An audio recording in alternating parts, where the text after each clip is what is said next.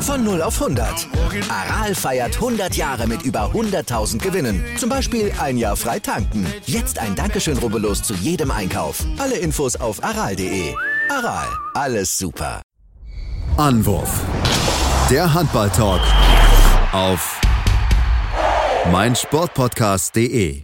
Hallo und herzlich willkommen zur neuen Ausgabe von Anwurf, eurem Handball-Talk auf meinsportpodcast.de. Ja, die Hauptrunde in der Handball-EM ist vorbei. Jetzt sollte mal zum letzten Spiel nochmal einen Sieg feiern können gegen Tschechien. War jetzt nicht aber der wichtigste Spiel.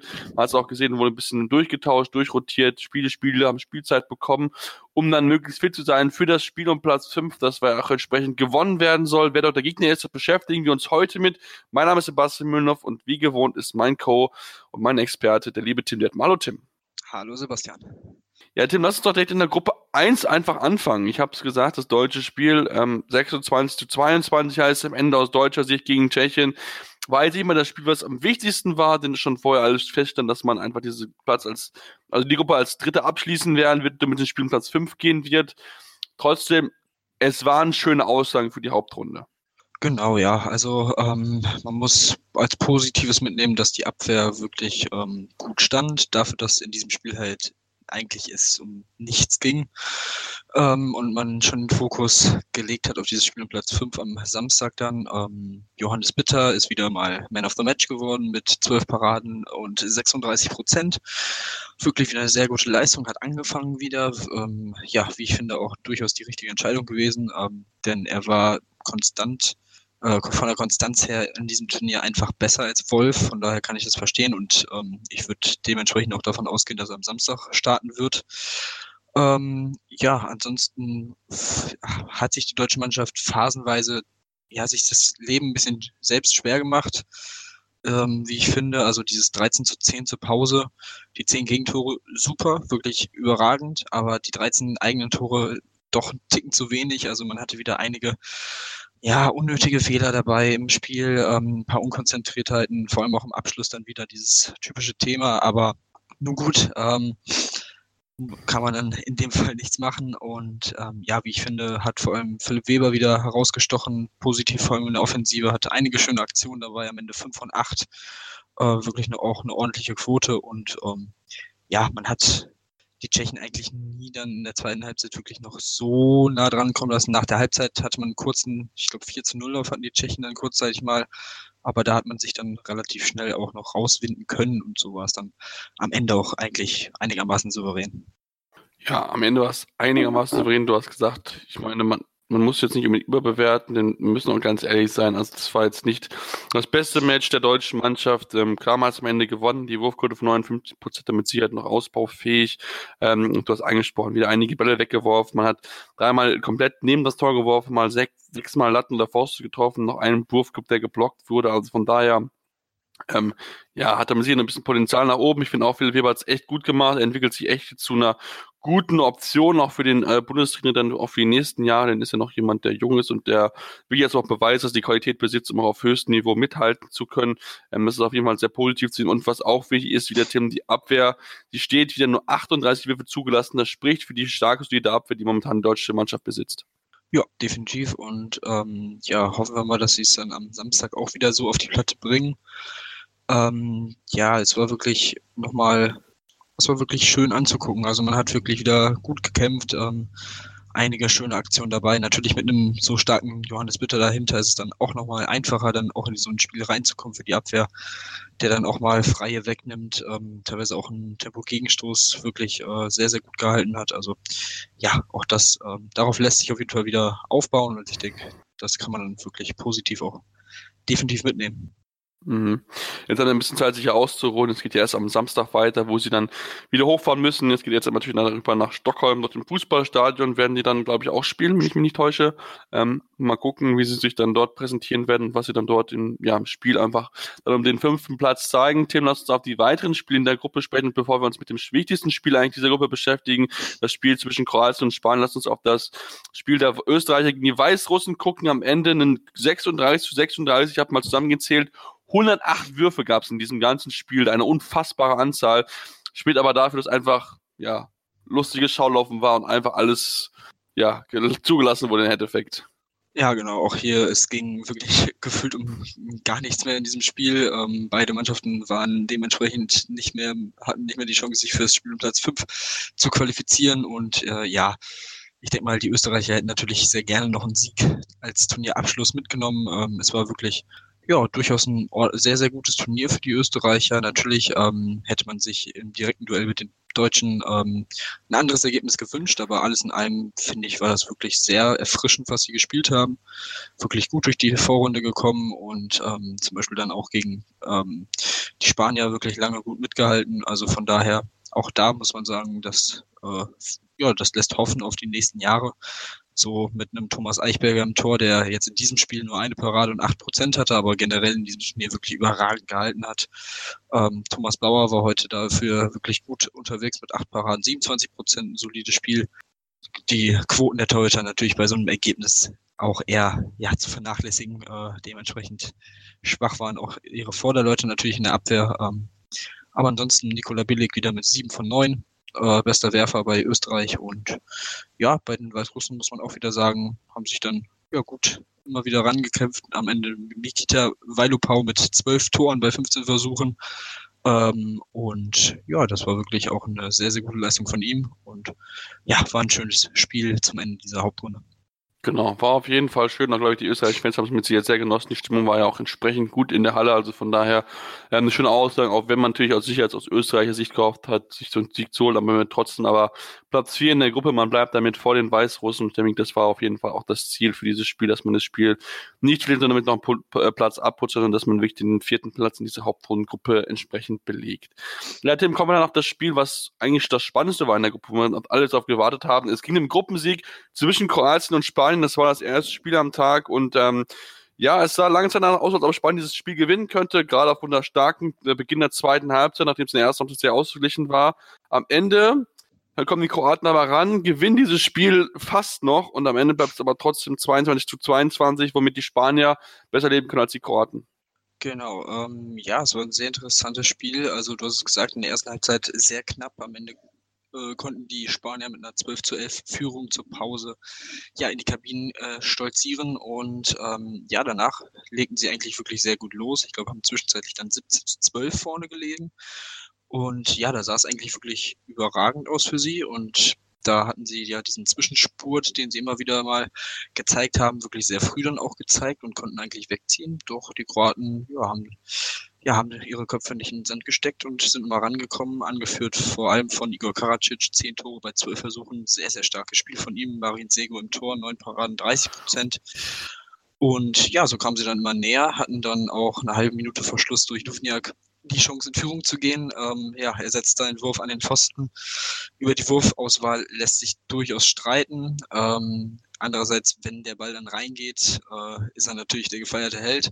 Insgesamt zwei von fünf für ihn. Ein ordentliches Spiel, aber jetzt auch nichts Weltbewegendes. Ähm, von daher, ja, am Ende das Unentschieden, das den Spaniern den Gruppensieg bringt, aufgrund der besseren Tordifferenz um zwölf Tore.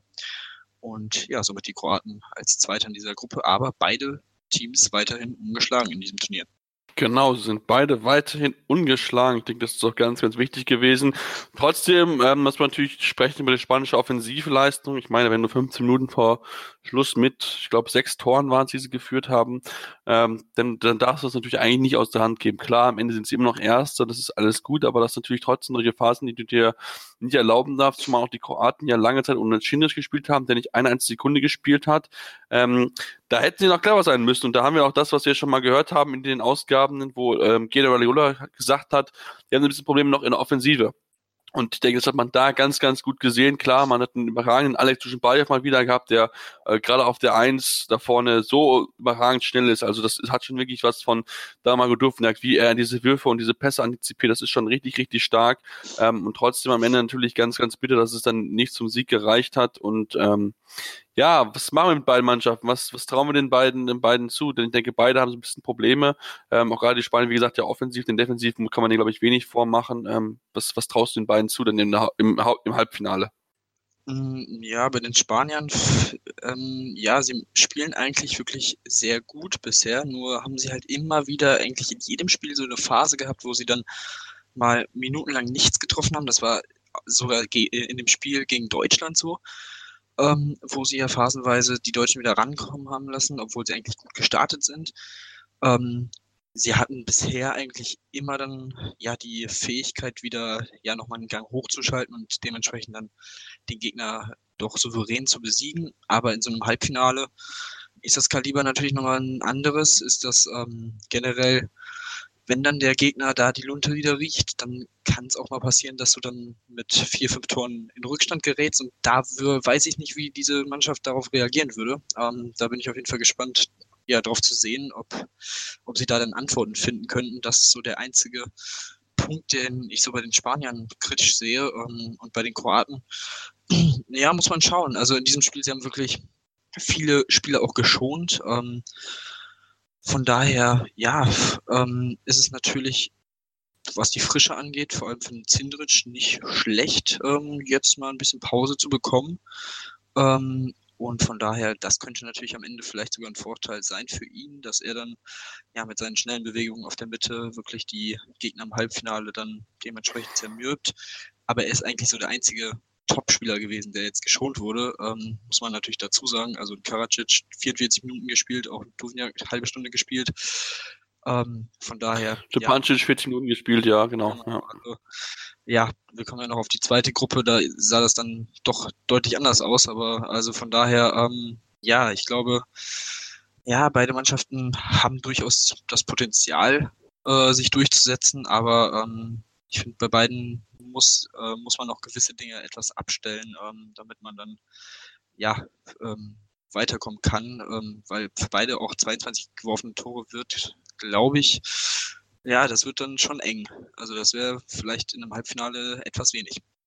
Ja, das glaube ich nämlich auch, dass es zu wenig dann wäre, um wirklich ja den, die, den Titel sich zu holen, beziehungsweise ins Finale einzuziehen. Deswegen, beide haben gezeigt, dass sie schon mehr werfen können. Deswegen bin ich wirklich sehr, sehr gespannt auf, wie sie dann in die Gruppe 2 drauf äh, schlagen werden. Da bin ich mir wirklich sehr, sehr gespannt drauf. Und damit wollen wir uns jetzt auch gleich beschäftigen, an einer kurzen Pause. Ähm, denn dort ist einiges nochmal passiert, damit einigen wieder unerwarteten Wendungen.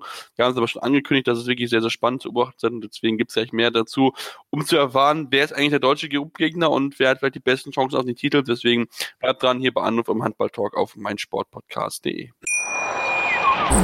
Wieder live von Ihrem Toyota-Partner mit diesem Leasing-Auftakt. Der neue Toyota Jahreshybrid. Ab 179 Euro im Monat. Ohne Anzahlung. Seine Sicherheitsassistenten laufen mit. Und ja, ab ins Netz mit voller Konnektivität. Auch am Start die Toyota Team Deutschland Sondermodelle. Ohne Anzahlung geht's in die nächste Runde. Jetzt los sprinten zu Ihrem Toyota-Partner.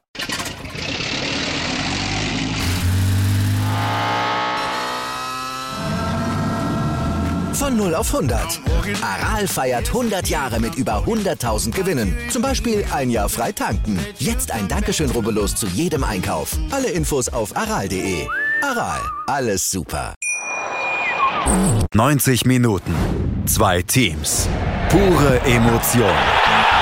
Es geht wieder los. Die Fußball-Bundesliga auf meinsportpodcast.de.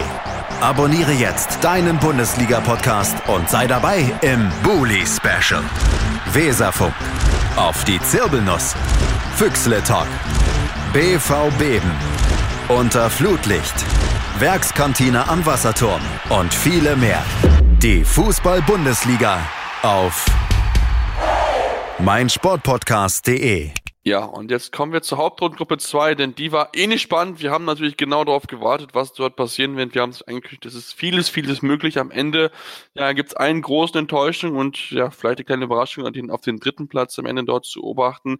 Dem lassen wir erstmal vielleicht über den Gruppensieger sprechen, die Norweger, die das letzte Spiel gegen die äh, Slowenier gewonnen haben, die damit den zweiten Platz belegt haben. Und das müssen wir natürlich genau drauf schauen, denn Dort haben beide Mannschaften sich entschieden, einige Topspieler zu schonen. Juro Dolenic wurde nicht gespielt, ist nicht gespielt, deren Bombatsch auf Seiten des Slowenien hat auch nicht so gespielt. Und die Norweger haben auf zum Beispiel auf seiner Sargosen verzichtet komplett. In Peter Överby hat fast gar nicht geschaut, gar nicht gespielt. Magnus Jöndal nur ganz, ganz wenig. Also da war so ein bisschen, ja, Showmodus an und zu sagen, hey, uns ist egal, gegen wen wir spielen in der Hauptrunde. Zumindest aus Sicht der Slowenen, weil das hätte man vielleicht sagen können, hey, vielleicht können wir ja mal angreifen. Ja, genau. Ähm, ja, für die Slowenen, ähm, ja, war es auf jeden Fall schien es tatsächlich so, dass sie sich so gedacht haben, ja gut, ähm, mal schauen, wie viel jetzt möglich ist. Ähm, selbst wenn wir hier mit der besten Kapelle aufwarten, ja, mal gucken, ob da überhaupt was möglich ist hier gegen Norwegen. Aber es war tatsächlich ähm, am Ende ein sehr knappes Spiel, 33 zu 30 für Norwegen. Wobei man sagen muss, dass ähm, die Norweger eigentlich zehn Minuten vor Schluss komfortabel mit sechs Toren geführt haben. Doch in den fünf Minuten danach haben die ähm, Slowenen mal einen 6 zu 1 Lauf hingelegt und dann waren mit viereinhalb Minuten zu spielen nur noch ein Torunterschied da und ja, am Ende retten es die Norweger noch über die Zeit sind dadurch äh, dementsprechend Gruppensieger mit fünf Siegen aus fünf Spielen, die in die Wertung für diese Hauptrundengruppe 2 eingehen. Und ähm, ja, sie treffen damit auf Kroatien. Du hast gesagt, auch sie haben wirklich ordentlich äh, den Schongame-Modus eingelegt. Äh, du hast gesagt, vor allem Sargosen natürlich. Ähm, ja, die großen News, dass er nicht gespielt hat und geschont wurde. Ähm, auch Torbjörn Bergerud, der ja bisher wirklich ein sehr, sehr gutes Turnier spielt, hat keine Minute gespielt. Dafür sein Vertreter ist Christensen, der insgesamt zwar nur 23 Prozent gehalten hat, aber dafür vier von sechs, sieben Metern. Das ist natürlich auch eine schöne Quote mit 67 Prozent. Ähm, ja, aber ansonsten muss man wirklich sagen, ähm, auch hier wieder die Norweger eigentlich mehr oder weniger, jetzt mal abgesehen von den fünf Minuten von der 50. bis zur 55. eigentlich gegen einen wirklich guten und unangenehmen Gegner durchmarschiert. 33 Tore gegen Slowenien zu werfen, hat bisher auch nicht wirklich äh, oft, ist bisher auch nicht wirklich oft passiert. Und ähm, ja, von daher, das sieht schon weiterhin sehr, sehr gut aus. Und auch ähm, hatten uns ja gefragt, wie der rechte Rückraum jetzt aussehen wird ohne Röth. Und ähm, ja, das war okay. Ivan Tang 5 von 11 ist jetzt keine überragende Quote, aber immerhin 5 Tore. Harald Reinkind in knapp 17,5 Minuten Spielzeit 1 von 3.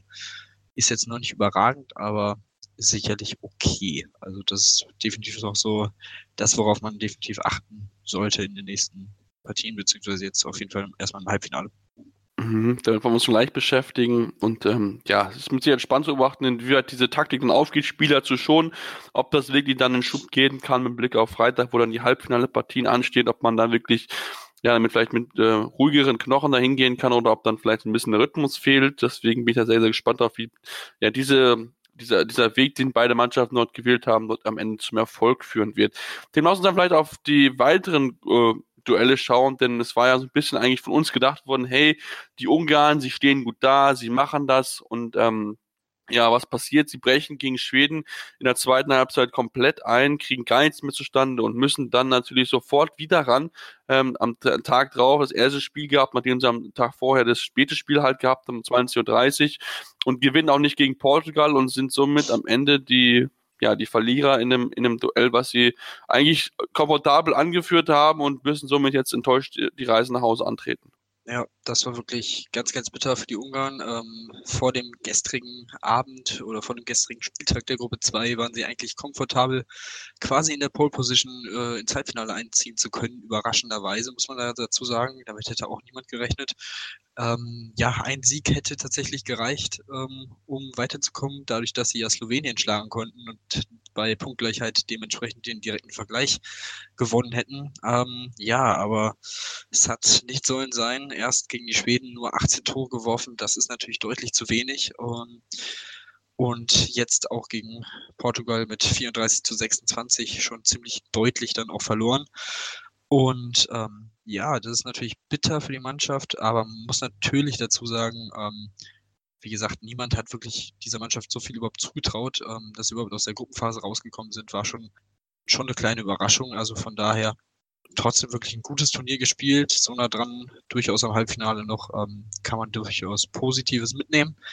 Und ja, Positives mitnehmen können auch die Portugiesen, die durch diesen Sieg im letzten Spiel auf Platz drei landen in der Gruppe und dementsprechend im Spielplatz fünf auf die deutsche Mannschaft treffen. Und ja, das äh, wird auf jeden Fall ein sehr, sehr schönes Spiel und auch sehr unangenehm für die deutsche Mannschaft. Also das ist auf jeden Fall kein Gegner, den man so eben mal im Vorbeigehen schlägt. Das haben ja die Schweden auch schon bitter äh, ja, wahrnehmen müssen in dieser Hauptrunde. Also da sollte man auf jeden Fall gewarnt sein.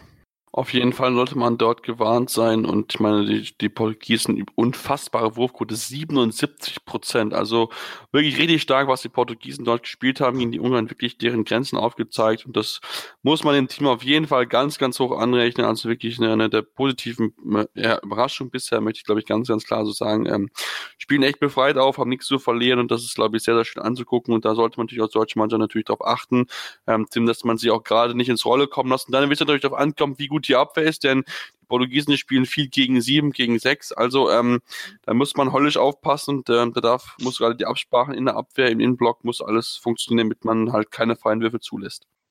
Definitiv. Und ähm, ja, sie spielen diese sieben gegen sechs ja wirklich sehr, sehr stark. Also es ist ich glaube, kaum eine Mannschaft kann diese 7 gegen 6 so überragend spielen wie diese Portugiesen und ähm, das ist ja so ein bisschen das Markenzeichen auch geworden während dieses Turniers.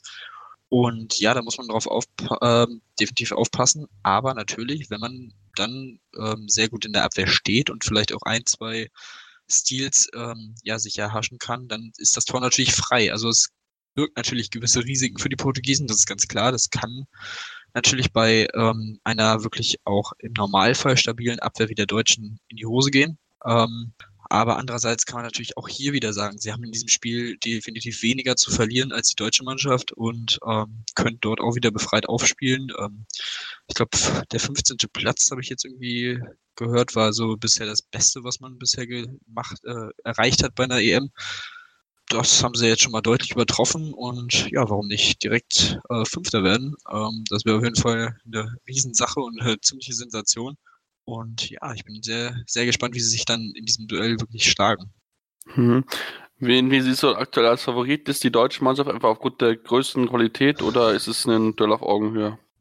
Ja, aufgrund des Turnierverlaufs würde ich schon sagen, dass, dass es durchaus ein Duell auf Augenhöhe sein kann. Ähm, natürlich muss man dann auch drauf gucken, wie ist die Torhüterleistung, ganz klar. Also wenn Johannes Bitter wieder so hält wie heute, denke ich, wird die deutsche Mannschaft das Ding gewinnen, vor allem weil äh, sowohl Quintana als auch Gomez heute beide mit 24 und 25 Prozent nicht wirklich einen überragenden Tag hatten.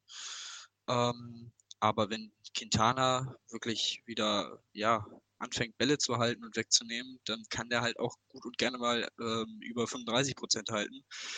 Das hat er jetzt auch schon gezeigt. Von daher, da muss man dann definitiv die freien Bälle reinmachen, was natürlich bisher so ein Manko war bei der deutschen Mannschaft. Also ich denke, es wird auf jeden Fall eng, aber ähm, Ticken vorne sollte die Mannschaft auf jeden Fall sein und es sollte eigentlich auch der Anspruch sein, äh, von einer deutschen Mannschaft gegen Portugal zu gewinnen. Das ist eigentlich auch ganz klar.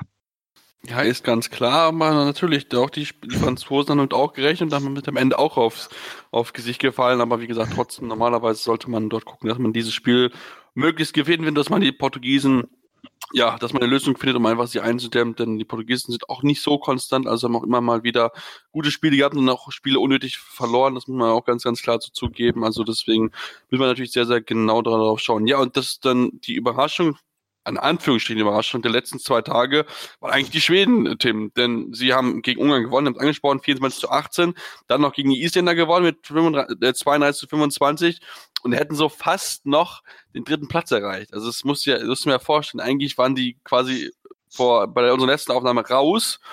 Ja, und fast Spiel Platz 5 noch erreicht. Jo, definitiv. Also das war ähm, ja tatsächlich sehr überraschend, dass sie sich jetzt hier nochmal aufraffen konnten. Wirklich, ja, zwei Spielen, in denen es für sie eigentlich um nicht mehr wirklich viel ging. Und ähm, ja, es ist jetzt auf jeden Fall ein versöhnlicherer Abschluss für die Schweden, wobei man natürlich sagen muss, dass diese, dieser vierte Platz in der Hauptrundengruppe, vor allem vor dem Hintergrund, dass man zu Hause gespielt hat, echt eine herbe Enttäuschung ist. Ähm, aber ja, wie gesagt, 32 zu 25 gegen Island. Die Isländer werden jetzt tatsächlich letzter in der Gruppe mit zwei Punkten. Ähm, ja, war auf jeden Fall wieder ein Spiel, das die Schweden eigentlich von vorne weg dominiert haben. Zur Pause stand schon 18 zu 11. Also da war das Ding eigentlich auch schon ziemlich durch. Ähm, und von daher, so, ähm, ja, Michael Appelgren mit 32 Prozent und 10 Paraden sehr, sehr stark gespielt. Und ähm, ja, ansonsten Andreas Nilsson mit sieben von neun. Kim Ekdal-Durier, zwar nur drei Würfe genommen, aber immerhin 67 Prozent getroffen. Das hat man bei ihm so eine Quote auch schon länger nicht mehr gesehen in diesem Turnier. Und ähm, ja, alles in allem würde ich sagen, war es, ja, wie gesagt, ein persönlicher Abschluss für die Schweden und für die Isländer natürlich ähm, ja, mit diesem jungen Team hat man auf jeden Fall noch einiges vor sich und ähm, es war aber auch wirklich hier, muss man sagen, ein gutes Turnier. Man hat wirklich einige gute junge Spieler auch gezeigt und sie haben sich zeigen können. Ich bin gespannt, was mit Aaron Palmerson passiert, weil wirklich gutes Turnier war es von ihm nicht. Auch heute wieder nur 0 von 3 in 45 Minuten. Ähm, klar, vier Assists, aber naja, überragend war das Turnier auf keinen Fall. Nee, auf keinen Fall. Wenn man die Wurfquote anguckt, mit 43 Prozent ist ja der Spieler, der Feldspieler mit der zweitschlechtesten Quoten von allen Spielern, die das Tor getroffen haben, also die mindestens ein Tor erzielt haben. Und ähm, ja, das ist schon wirklich ähm, ja, sehr, sehr erstaunlich, dass Aaron Palmerson wirklich ja eigentlich nur so ein Schatten selbst, nachdem er eigentlich gut angefangen war. Im ersten Spiel war er richtig stark und danach nicht mehr so viel hinzaubern konnte. Und deswegen ist natürlich dann ganz schön schwierig für diese hier noch relativ junge Mannschaft, diesen Ausfall zu kompensieren, die, die noch einfach dann da ist, natürlich, wenn dein Topspieler dann nicht auf dem Niveau performen kann. Ja, Tim, dann lass uns vielleicht dann gucken die Halbfinale-Spiele, sie stehen am Freitag an und das ist natürlich sehr, sehr spannend zu beobachten. Norwegen spielt gegen Kroatien, Spanien spielt gegen Slowenien. So, wer sind denn deine Favoriten? Ähm, also auf jeden Fall ist Norwegen mein Favorit ganz klar gegen Kroatien. Ähm, also ich denke einfach, dass Norwegen bisher die konstanteste Mannschaft war in diesem Turnier. Ähm, dass man selbst ohne Sargosen 33 Tore gegen Slowenien wirft, finde ich auch sehr stark. Also das muss man natürlich auch nochmal raus ja, kristallisieren aus diesem Spiel. Und von daher würde ich schon sagen, dass die Kroaten da schon Probleme bekommen werden die sie, denke ich mal, nicht unbedingt so lösen können. Ähm, von daher würde ich da sogar auf einen souveränen Sieg der Norweger tippen. Ähm, beim zweiten Spiel bin ich sehr gespannt. Also es könnte, glaube ich, echt ein ähnliches Spiel werden wie Spanien gegen Kroatien mit zwei dann starken Abwehrreihen. Ähm, ja, die Slowenen müssen sich jetzt, finde ich, wieder so ein bisschen ja zurück erinnern, was sie bisher so eigentlich gespielt haben ähm, vor diesem letzten Spiel gegen Norwegen. Also ähm, ja, das war bisher eigentlich ja immer eine wirklich sehr, sehr starke Abwehr. Ähm, gegen Portugal 24 Tore bekommen. Davor schon gegen Ungarn 29. Also es fing an, jetzt in der Hauptrunde ein bisschen höher zu gehen, die Gegentorzahl. Also wenn sie dann wieder so spielen wie zum Beispiel gegen Schweden, als sie dann, ähm, ich glaube, nur 21 Gegentore bekommen haben, ähm, wenn sie so ein Spiel wieder auspacken, dann könnten sie vielleicht eine Chance haben. Ähm, wobei ich den Kader der Spanier eigentlich stärker sehe. Also hier würde ich dann so auf einen knappen spanischen Sieg tippen. Mhm. Ja, ich bin, ich bin wirklich sehr, sehr gespannt darauf, wie es ausgehen wird. Ich bin auch bei dir. Für mich sind auch die Norwegen der Favorit einfach, ähm, weil sie einen unfassbar starken Kader haben. Die sind einfach echt momentan richtig, richtig gut drauf. Sondern Sargosen ist in einer unfassbarer Form mit auch definitiv wahrscheinlich MVP und auch den Torschützenliste gewinnen, denn was er dort aktuell abführt, ist einfach, es ist einfach unglaublich. Also da können wir uns schon drauf freuen. Ab Sommer 2020, also ab diesem Sommer spielt er in Kiel und das wird einfach nur eine, eine Augenweide sein, ihm zuzugucken. 51 Tore erzielt, eine Wurfquote von 67 Prozent für einen Rückraumspieler. Das ist schon richtig, richtig stark. Und dann noch Nikola Billig mit dabei, der auch drittbester Torschütze ist, 46 Tore bei der EM. Also da hatte der THW einen richtig, richtig guten Rückraum für die kommenden Jahre und die sind ja noch beide relativ jung und deswegen sind für mich Norweger auch dort der Favorit und ähm, ich würde ein bisschen mit den Slowenen gehen, weil ich Spanier, klar, sie haben uns über, die Deutschen überragend geschlagen, das muss man schon ganz zugeben, aber mir manchmal so, du hast angesprochen, angesprochen so ein bisschen so, Phasen drin, wo es einfach nicht zusammenlief. Natürlich jetzt heute dem Spiel, ähm, das war schon sehr, sehr erstaunlich eigentlich für die Qualität, die sie haben und das hängt so ein bisschen natürlich dann davon ab, wie die Slowenen gegen, gegen die offensive Deckung angehen werden, der Spanier, denn die spanische Abwehr sowohl im 5-1 äh, als auch im 3-2 und der 6-0 verbunden ist sehr, sehr schwer zu knacken. Die Slowenen haben die Spieler dafür, auf jeden Fall.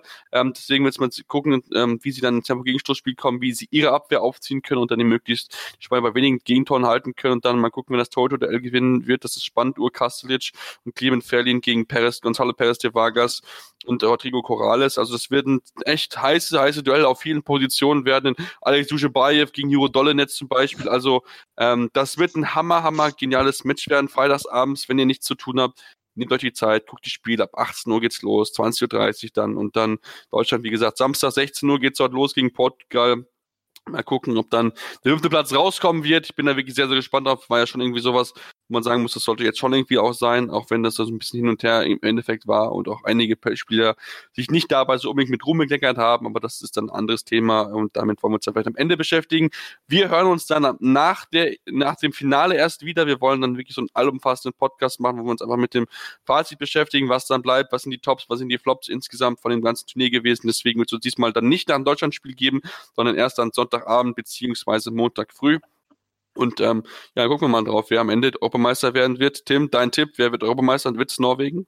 Ja, ich bleib dabei. Ich habe es ja schon im ähm, ersten Podcast zur EM gesagt, dass Norwegen mein Tipp ist und da bleibe ich jetzt auf jeden Fall dabei. Ähm, sie haben mich auf jeden Fall bisher nicht enttäuscht und von daher bin ich da auch relativ ja sicher, was das angeht. Also ich glaube, die machen das schon. Ja, ich bin auch aktuell beide. Ich glaube auch, dass die Norweger das jetzt gewinnen. Ähm, die sehen echt wirklich sehr, sehr stark aus. Und ähm, ja, am Ende wird es wahrscheinlich äh, komplett anders werden, als wir sein, weil die Kroaten die Norweger im Halbfinale rauskegeln. Aber wir wissen es nicht. Die EM ist, ist wirklich unglaublich spannend. Das muss man einfach ganz, ganz klar sagen. Und ähm, dann hören wir uns dann entsprechend am Sonntag, am Montag wieder hier bei Anwurf eurem Handball-Talk auf mein Sport-Podcast. Wieder live von Ihrem Toyota-Partner mit diesem Leasing-Auftakt. Der neue Toyota Jahreshybrid. Ab 179 Euro im Monat. Ohne Anzahlung. Seine Sicherheitsassistenten laufen mit. Und ja, ab ins Netz mit voller Konnektivität. Auch am Start die Toyota Team Deutschland Sondermodelle. Ohne Anzahlung geht's in die nächste Runde. Jetzt los sprinten zu Ihrem Toyota-Partner. Anwurf. Der Handball-Talk auf meinsportpodcast.de. Die komplette Welt des Sports. Wann und wo du willst. Zwölf Teams. 24 Fahrer. Pure Energie. Attack Mode. Der Formel E Podcast mit Sebastian Hollmichel und Markus Lehnen. Lass dich elektrisieren. Auf meinsportpodcast.de.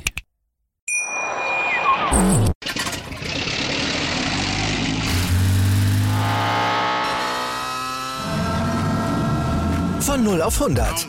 Aral feiert 100 Jahre mit über 100.000 Gewinnen. Zum Beispiel ein Jahr frei tanken. Jetzt ein Dankeschön, rubbellos zu jedem Einkauf. Alle Infos auf aral.de. Aral, alles super. Wie viele Kaffees waren es heute schon? Kaffee spielt im Leben vieler eine sehr große Rolle. Und das nicht nur zu Hause oder im Café, sondern auch am Arbeitsplatz. Dafür gibt es Lavazza Professional. Kaffee am Arbeitsplatz, der genauso lecker schmeckt wie in eurem Lieblingscafé. Die perfekte Kaffeelösung für jede Art von Unternehmen. Klein, mittel, groß. Ihr habt auf jeden Fall einen Kaffee, der schmeckt. Die richtige Motivation für eure Arbeitstage. Alle Infos zu Lavazza Professional findet ihr auf lavazzapro.de mit allen Kaffeelösungen für euer Büro.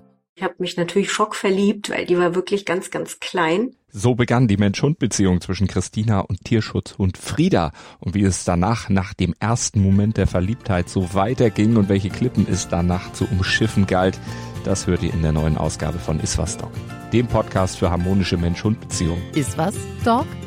Mit Malte Asmus. Überall, wo es Podcasts gibt.